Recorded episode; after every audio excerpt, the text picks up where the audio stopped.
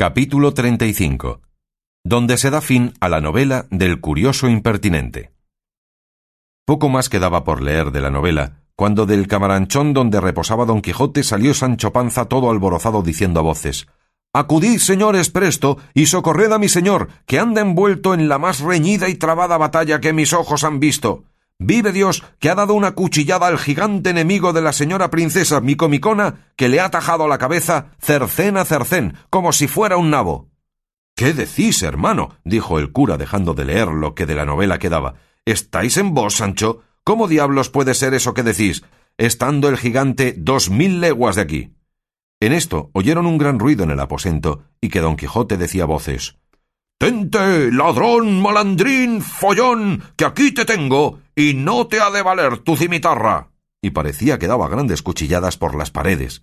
Y dijo Sancho No tienen que pararse a escuchar, sino entren a despartir la pelea o ayudar a mi amo, aunque ya no será menester, porque sin duda alguna gigante está ya muerto, y dando cuenta a Dios de su pasada y mala vida, que yo vi correr la sangre por el suelo y la cabeza cortada y caída a un lado, que es tamaña como un gran cuero de vino.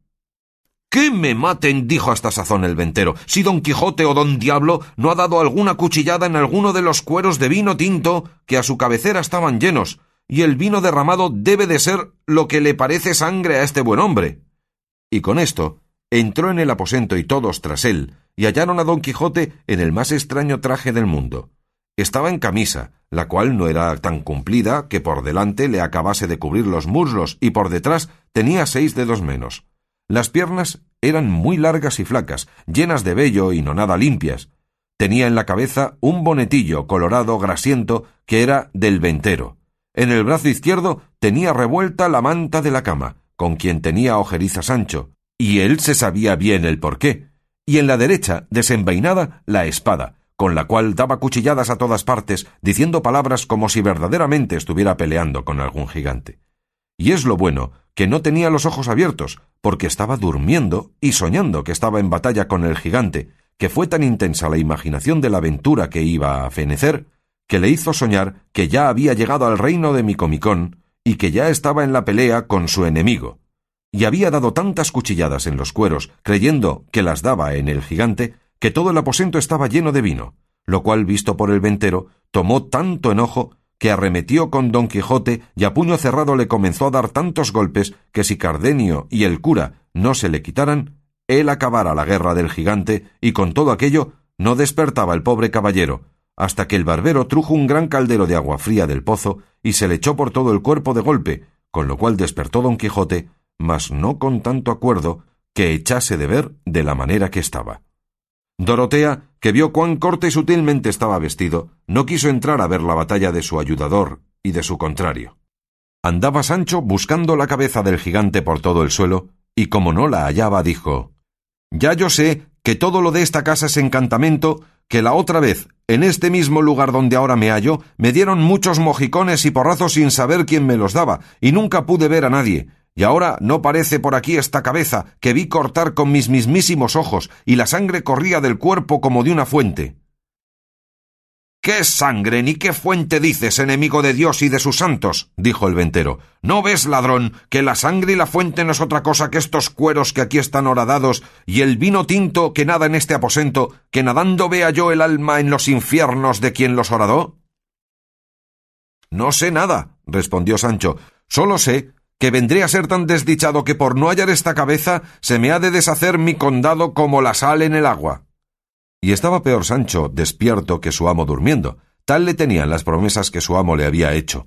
El ventero se desesperaba de ver la flema del escudero y el maleficio del señor, y juraba que no había de ser como la vez pasada que se le fueron sin pagar, y que ahora no le habían de valer los privilegios de su caballería para dejar de pagar lo uno y lo otro, aun hasta lo que pudiesen costar las botanas que se habían de echar a los rotos cueros. Tenía el cura de las manos a don Quijote, el cual creyendo que ya había acabado la aventura y que se hallaba delante de la princesa Micomicona, se hincó de rodillas delante del cura diciendo Bien puede la vuestra grandeza, alta y fermosa señora, vivir de hoy más segura que le pueda hacer mal esta mal nacida criatura. Y yo también de hoy más soy quito de la palabra que os di, pues con la ayuda del alto Dios y con el favor de aquella por quien yo vivo y respiro, también la he cumplido. No lo dije yo, dijo oyendo esto Sancho. Sí, que no estaba yo borracho. Mirad si tiene puesto ya en sal mi amo al gigante. Ciertos son los toros. Mi condado está de molde. ¿Quién no había de reír con los disparates de los dos, amo y mozo? Todos reían, sino el ventero, que se daba a Satanás. Pero en fin, tanto hicieron el barbero, Cardenio y el cura, que con no poco trabajo dieron con don Quijote en la cama, el cual se quedó dormido con muestras de grandísimo cansancio.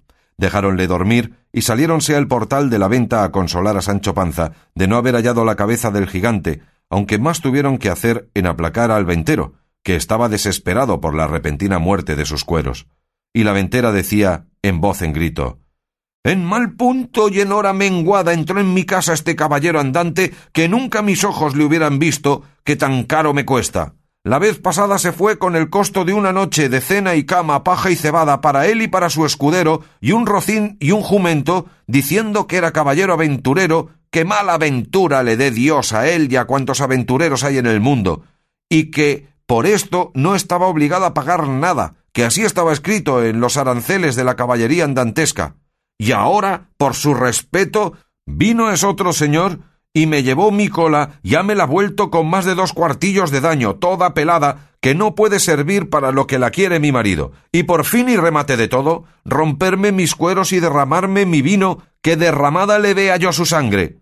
Pues no se piense que por los huesos de mi padre y por el siglo de mi madre, si no me lo han de pagar un cuarto sobre otro, o no me llamaría yo como me llamo ni sería hija de quien soy. Estas y otras razones tales decía la ventera con grande enojo, y ayudábala su buena criada Maritornes. La hija callaba, y de cuando en cuando se sonreía. El cura lo sosegó todo, prometiendo de satisfacerle su pérdida lo mejor que pudiese, así de los cueros como del vino, y principalmente del menoscabo de la cola, de quien tanta cuenta hacían. Dorotea consoló a Sancho Panza, diciéndole que cada y cuando que pareciese haber sido verdad que su amo hubiese descabezado al gigante, le prometía en viniéndose pacífica en su reino de darle el mejor condado que en él hubiese. Consolóse con esto Sancho y aseguró a la princesa que tuviese por cierto que él había visto la cabeza del gigante y que por más señas tenía una barba que le llegaba a la cintura, y que si no parecía, era porque todo cuanto en aquella casa pasaba era por vía de encantamento, como él lo había probado otra vez que ya había posado en ella. Dorotea dijo que así lo creía y que no tuviese pena, que todo se haría bien y sucedería a pedir de boca. Sosegados todos, el cura quiso acabar de leer la novela, porque vio que faltaba poco. Cardenio, Dorotea y todos los demás le rogaron le acabase. Él, que a todos quiso dar gusto, y por el que él tenía de leerla, prosiguió el cuento que así decía. Sucedió, pues, que por la satisfacción que Anselmo tenía de la bondad de Camila, vivía una vida contenta y descuidada, y Camila, de industria, hacía mal rostro a Lotario, porque Anselmo entendiese al revés de la voluntad que le tenía. Y para más confirmación de su hecho, pidió licencia a Lotario para no venir a su casa, pues claramente se mostraba la pesadumbre que con su vista Camila recibía. Mas el engañado Anselmo le dijo que en ninguna manera tal hiciese, y de esta manera, por mil maneras, era Anselmo el fabricador de su deshonra, creyendo que lo era de su gusto. En esto, el que tenía Leonela de verse cualificada con sus amores llegó a tanto que sin mirar a otra cosa se iba tras él a suelta rienda, fiada en que su señora le encubriría y aún la advertía del modo que con poco recelo pudiese ponerle en ejecución. En fin, una noche sintió Anselmo pasos en el aposento de Leonela, y queriendo entrar a ver quién los daba, sintió que le detenían la puerta, cosa que le puso más voluntad de abrirla, y tanta fuerza hizo que la abrió y entró dentro a tiempo que vio que un hombre saltaba por la ventana a la calle. Y acudiendo con presteza a alcanzarle o conocerle, no pudo conseguir lo uno ni lo otro, porque Leonela se abrazó con él diciéndole Sosiégate, señor mío, y no te alborotes ni sigas al que de aquí saltó, es cosa mía, y tanto que es mi esposo. No lo quiso creer Anselmo, antes ciego de enojo sacó la daga y quiso herir a Leonela diciéndole que le dijese la verdad, si no, que la mataría. Ella con el miedo sin saber lo que decía le dijo No me mates, señor, que yo te diré cosas de más importancia de las que puedes imaginar. Dilas luego, dijo Anselmo, si no muerta eres. Por ahora será imposible, dijo Leonela, según estoy deturbada. Déjame hasta mañana que entonces sabrás de mí lo que te ha de admirar. Y estás seguro que el que saltó por esta ventana es un mancebo de esta ciudad que me ha dado la mano de ser mi esposo. Sosegóse con esto Anselmo y quiso aguardar el término que se le pedía, porque no pensaba oír cosa que contra Camila fuese, por estar de su bondad tan satisfecho y seguro. Y así se salió del aposento y dejó encerrada en él a Leonela, diciéndole que de allí no saldría hasta que le dijese lo que tenía que decirle. Fue luego a ver a Camila y a decirle, como le dijo, todo aquello que con su doncella le había pasado, y la palabra que le había dado de decirle grandes cosas y de importancia.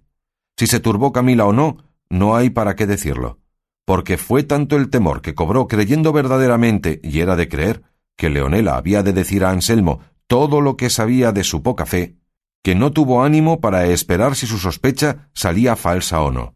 Y aquella misma noche, cuando le pareció que Anselmo dormía, juntó las mejores joyas que tenía y algunos dineros, y sin ser de nadie sentida, salió de casa y se fue a la de Lotario, a quien contó lo que pasaba, y le pidió que la pusiese en cobro o que se ausentasen los dos donde de Anselmo pudiesen estar seguros. La confusión en que Camila puso a Lotario fue tal que no le sabía responder palabra, ni menos sabía resolverse en lo que haría. En fin, acordó de llevar a Camila a un monasterio en quien era priora una a su hermana. Consintió Camila en ello, y con la presteza que el caso pedía, la llevó Lotario y la dejó en el monasterio, y él asimismo se ausentó luego de la ciudad sin dar parte a nadie de su ausencia. Cuando amaneció, sin echar de ver Anselmo que Camila faltaba de su lado, con el deseo que tenía de saber lo que Leonela quería decirle, se levantó y fue a donde la había dejado encerrada. Abrió y entró en el aposento, pero no halló en él a Leonela. Solo halló puestas unas sábanas añudadas a la ventana, indicio y señal que por allí se había descolgado e ido. Volvió luego muy triste a decírselo a Camila, y no hallándola en la cama ni en toda la casa, quedó asombrado. Preguntó a los criados de casa por ella, pero nadie le supo dar razón de lo que pedía. Acertó acaso, andando a buscar a Camila, que vio sus cofres abiertos y que de ellos faltaban las más de sus joyas, y con esto acabó de caer en la cuenta de su desgracia, y en que no era Leonela la causa de su desventura, y así como estaba, sin acabarse de vestir, triste y pensativo, fue a dar cuenta de su desdicha a su amigo Lotario. Mas cuando no le halló, y sus criados le dijeron que aquella noche había faltado de casa y había llevado consigo todos los dineros que tenía, pensó perder el juicio, y para acabar de concluir con todo, volviéndose a su casa no halló en ella ninguno de cuantos criados ni criadas tenía, sino la casa desierta y sola. No sabía qué pensar, qué decir, ni qué hacer, y poco a poco se le iba volviendo el juicio.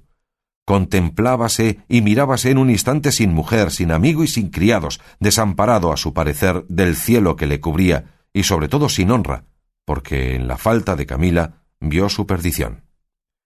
Resolvióse, en fin, a cabo de una gran pieza, de irse a la aldea de su amigo, donde había estado cuando dio lugar a que se maquinase toda aquella desventura.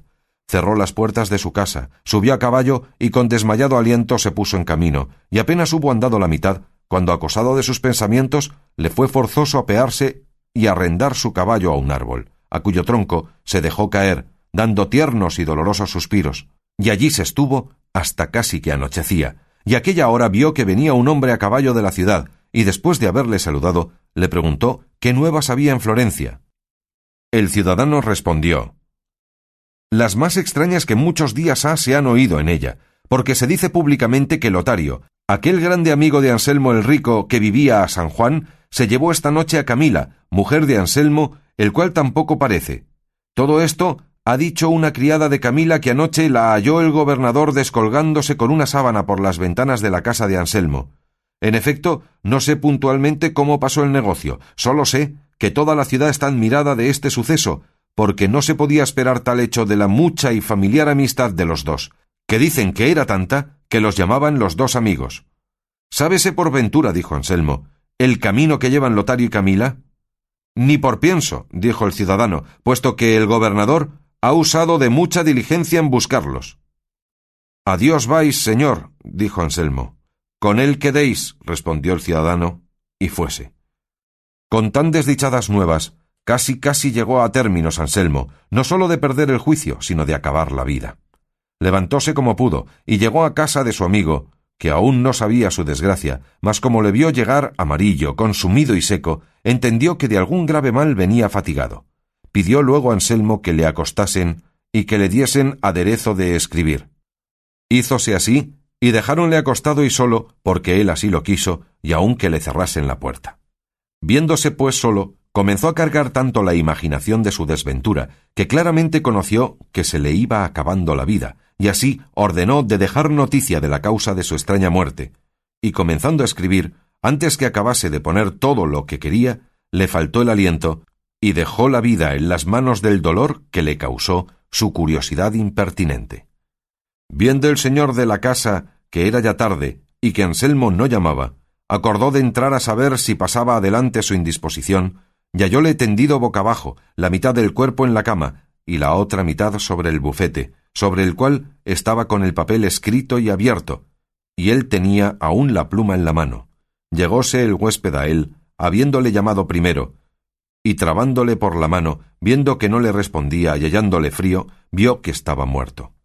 Admiróse y congojóse en gran manera, y llamó a la gente de casa para que viesen la desgracia Anselmo sucedida, y finalmente leyó el papel, que conoció que de su misma mano estaba escrito, el cual contenía estas razones. Un necio e impertinente deseo me quitó la vida. Si las nuevas de mi muerte llegasen a los oídos de Camila, sepa que yo la perdono, porque no estaba ella obligada a hacer milagros, ni yo tenía necesidad de querer que ella los hiciese. Y pues yo fui el fabricador de mi deshonra, no hay para qué. Hasta aquí escribió Anselmo, por donde se echó de ver que en aquel punto, sin poder acabar la razón, se le acabó la vida. Otro día dio aviso su amigo a los parientes de Anselmo de su muerte, los cuales ya sabían su desgracia, y el monasterio donde Camila estaba casi en el término de acompañar a su esposo en aquel forzoso viaje, no por las nuevas del muerto esposo, mas por las que supo del ausente amigo.